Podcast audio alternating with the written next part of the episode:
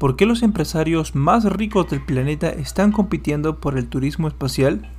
El mercado del turismo espacial podría valer en 10 años más de 30 mil millones de dólares. Lo primero que debemos hacer es diferenciar entre viaje suborbital y viaje orbital. La diferencia está en que un viaje suborbital se da en la estratosfera, mientras que un vuelo orbital es un vuelo que permanece en el espacio. Ahora, en el viaje suborbital ya se puede ver la curvatura de la Tierra y experimentar la ausencia de la gravedad.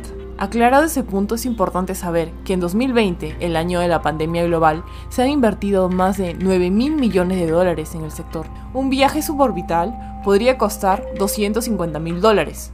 El mismo cohete podría llevar a una decena de pasajeros en vuelos de línea entre Shanghái y Nueva York en 40 minutos, lo que actualmente lleva 15 horas de vuelo.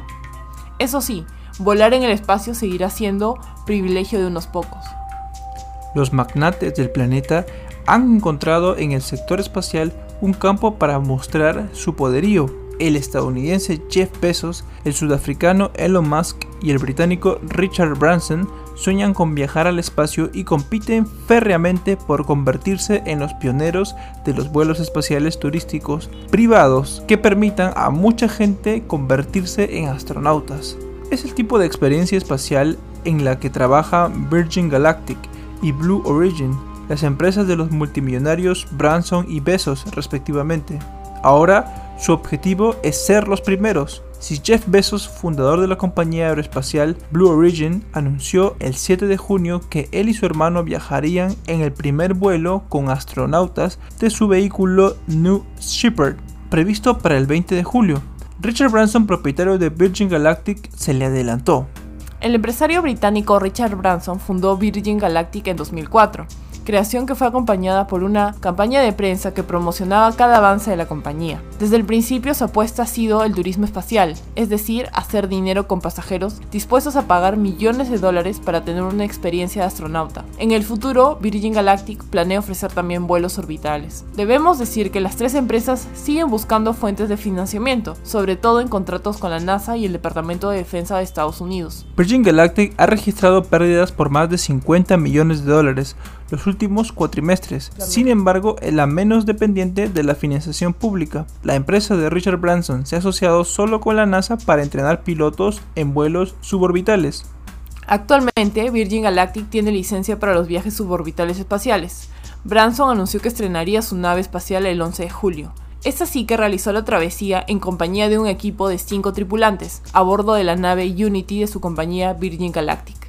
Su avión cohete Unity despegó desde Nuevo México en Estados Unidos para pasar por un momento de ingravidez fuera de la Tierra. Poco después de una hora regresó de manera segura a la superficie del planeta. El viaje lo convirtió en el primero de los nuevos pioneros del turismo espacial en probar sus propias naves, superando a Jeff Bezos de Amazon y Elon Musk de SpaceX. El avión de Branson, conocido como Unity, no despega por sí solo desde la Tierra, para volar necesita ser transportado por un avión mucho más grande, a una altura de unos 15 kilómetros desde donde es lanzado. Entonces, la aeronave enciende su motor para impulsarse hasta alcanzar una altura aproximadamente de 90 kilómetros. La altura que alcanzó Branson en Unity fue de 85 kilómetros, convirtiéndose en el primer vuelo comercial de prueba con tripulación de este tipo el multimillonario británico ya ha vendido billetes para viajar al espacio a más de 600 personas, por un valor de 250 mil dólares, para un vuelo de 90 minutos. Estas personas esperan alcanzar una altura en la que puedan ver el cielo volverse negro y maravillarse con el horizonte de la Tierra mientras se curva en la distancia. Dicho vuelo también debería permitirles unos 5 minutos de ingravidez, durante los cuales se les permitiría flotar dentro de la cabina de Unity. Ya regresamos con más de este Historycast. No te muevas. En Arturo Podcast estamos agradecidos por todos los que siguen apoyando diariamente esta propuesta, ya sea por las noticias o datos de proyectos que informamos. A pesar de las épocas actuales, es importante que esto siga siendo libre y de acceso para todos. Mediante sus tremendos yapes, plines y PayPal lo seguiremos logrando. Muchas gracias y continuemos con el podcast. Ahora, ¿qué pasó con Bezos, el fundador de Amazon? Desde niño, el sueño de Jeff Bezos era ser astronauta. fue el primero en sumarse a la carrera espacial. En el año 2000 fundó Blue Origin, pero la creación de la compañía no se hizo pública hasta el 2003, cuando empezó a comprar terrenos en Texas para construir su base de lanzamiento. Desde el 2017, Bezos ha decidido vender cada año acciones de Amazon por un valor de mil millones de dólares para financiar Blue Origin. La compañía ha colaborado con el Departamento de Defensa y con la NASA, pero desde 2021 ambas agencias han rescindido los contratos con la compañía de Bezos. La derrota más importante para Blue Origin ha sido ser excluida del programa Artemis de la NASA, que es el próximo viaje tripulado a la Luna. En 2020, el módulo de descenso Blue Moon fue seleccionado junto a Dianetics y SpaceX, es decir, la empresa de Elon Musk, como finalista del proyecto Artemis de la NASA. Este próximo 20 de julio, el CEO de Amazon hará su primer viaje orbital a bordo del New Shepard. Con ello buscará superar al fundador de Virgin Galactic.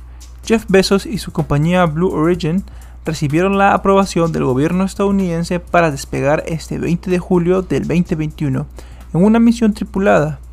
En ella irán el CEO de Amazon, su hermano, una pionera de la aviación de 82 años y un ganador de una subasta de 28 millones de dólares. Se espera que el New Shepard despegue desde una zona desértica en Texas. Durante el vuelo, una unidad de propulsión elevará a la tripulación a unos 76 kilómetros de altura. Ahí se separará la cápsula con los pasajeros.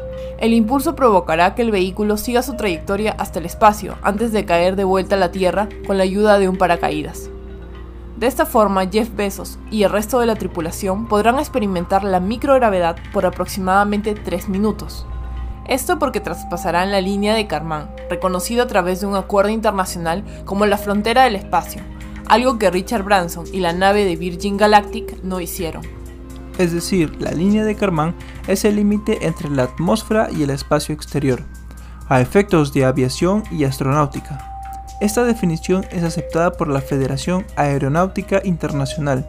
Su altura fue estimada en 100 kilómetros y como sabemos Branson solo alcanzó los 85 kilómetros. Bezos espera superar esta altura. La filosofía de Blue Origin al principio se parecía mucho a la de Virgin Galactic, llevar una tripulación de astronautas al borde del espacio, pero con el tiempo Bezos ha reorientado en un sentido más ambicioso buscando la competición directa con SpaceX. Ahora hablemos de SpaceX, el proyecto de Elon Musk. La compañía de Elon Musk se fundó en 2002 con el objetivo de viajar a Marte y llevar la civilización humana al espacio. La empresa de Musk ha construido cohetes capaces de poner en órbita satélites terrestres y otros tipos de carga, un viaje que requiere velocidades superiores a los 27.300 km por hora y ha construido una constelación de 1.500 satélites de transmisión de Internet. Ha descubierto cómo aterrizar y reutilizar gran parte de sus hardware después del vuelo y ha conseguido contratos masivos con la NASA y el ejército de los Estados Unidos. Además, creó y voló el cohete más potente en funcionamiento, y realizó aterrizajes sincronizados de sus propulsores y desarrolló una nave espacial que transportó con éxito a los astronautas a la Estación Espacial Internacional. La visión de SpaceX serían los viajes orbitales para llevar turistas a la Estación Espacial Internacional. Ahora SpaceX trabaja en la creación de una nave espacial que llevaría a los humanos a la Luna y a Marte. La cápsula Soyuz y el cohete Falcon SpaceX son los únicos que pueden alcanzar esta órbita. La primera misión totalmente civil de SpaceX en la órbita podría crear un servicio completamente nuevo en la economía espacial, pero no todos podrían participar. Sus viajes serán mucho más caros, hablamos de casi 50 millones de dólares. SpaceX enviará a tres turistas en un viaje de 10 días a la Estación Espacial Internacional en algún momento a fines de 2021 utilizará su cohete Falcon 9 y su nueva nave espacial Crew Dragon, anunció la compañía. Este es el segundo gran anuncio del turismo espacial de la compañía este año. Las vacaciones orbitales son partes de un acuerdo que SpaceX firmó con la startup Axiom Space, con sede en Houston, que administrará la logística del viaje para los tres ciudadanos privados. Si bien siete ciudadanos privados han pasado tiempo en la Estación Espacial Internacional, uno de ellos incluso fue dos veces, esta misión será el primer viaje completamente privado a la Estación Espacial Internacional. Los turistas espaciales pasarán dos días viajando desde y hacia la Estación Espacial Orbital y al menos ocho días a bordo, compartiendo espacio con los astronautas que trabajan allí.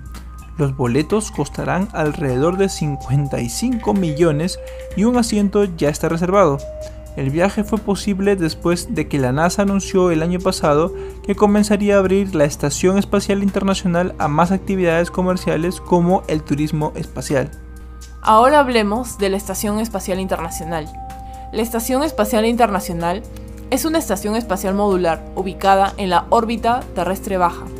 Es un proyecto de colaboración multinacional entre las cinco grandes agencias espaciales participantes, la NASA de Estados Unidos, Roscosmos de Rusia, JAXA de Japón, ESA de Europa y la CSA de Canadá. La administración, gestión y el desarrollo de la estación están establecidas mediante tratados y acuerdos intergubernamentales. La estación sirve como un laboratorio de investigación en microgravedad y también se realizan estudios sobre astrobiología, astronomía, meteorología, física y muchos campos. La ISS, por sus siglas en inglés, también está capacitada para probar los sistemas y equipamientos necesarios para la realización de vuelos espaciales de larga duración, como pueden ser las misiones a la Luna y a Marte. Está considerada como uno de los logros más grandes de la humanidad. En sus primeros tiempos, la estación tenía capacidad para una tripulación de tres astronautas, pero desde la llegada de la Expedición 20 aumentó para soportar a una tripulación de hasta 6 miembros. A la fecha de abril de 2021, 244 astronautas, cosmonautas y turistas espaciales de 19 naciones diferentes han visitado la estación espacial, varios de ellos en múltiples ocasiones. Veamos lo más importante que debes conocer sobre la Estación Espacial Internacional. 1. Es el objeto tripulado más grande jamás colocado en el espacio, tiene unos 109 metros de largo y su espacio habitable equivale a una casa de 6 dormitorios. Cuenta con dos baños, un gimnasio, un ventanal de 360 grados y su superficie total equivale poco menos al tamaño de un campo de fútbol estadounidense. Número 2. Es el objeto individual más costoso construido por el hombre. Una cifra astronómica, literalmente, más de 93 mil millones de dólares. Número 3. Es el tercer objeto más luminoso que puede ser visto desde la Tierra. Su brillo en el cielo nocturno solo es superado por el de la Luna y Venus. Dato número 4. Se desplaza a una velocidad de 7.66 km por segundo, lo que significa que orbita la Tierra una vez cada 90 minutos, aproximadamente 16 veces durante el día. Ahora que conocemos sobre los proyectos del turismo espacial y cómo poco a poco será una realidad en el futuro a corto plazo, no tendremos que esperar para que en unos años esos viajes sean toda una normalidad. Asesoría Contable SP. Recibe la mejor ayuda y apoyo en temas contables y tributarios que tu empresa necesita. ¿Tienes problemas con la SUNAT? SP te ayuda. ¿Tienes tu empresa y es hora de crecer y llevar un inventario de tu capital? SP te ayuda. Para contactos con SP, escríbeles por WhatsApp o llama al número que aparece en pantalla. Más 51 902 613 340. Atienden consultas nacionales e internacionales. SP espera tu consulta.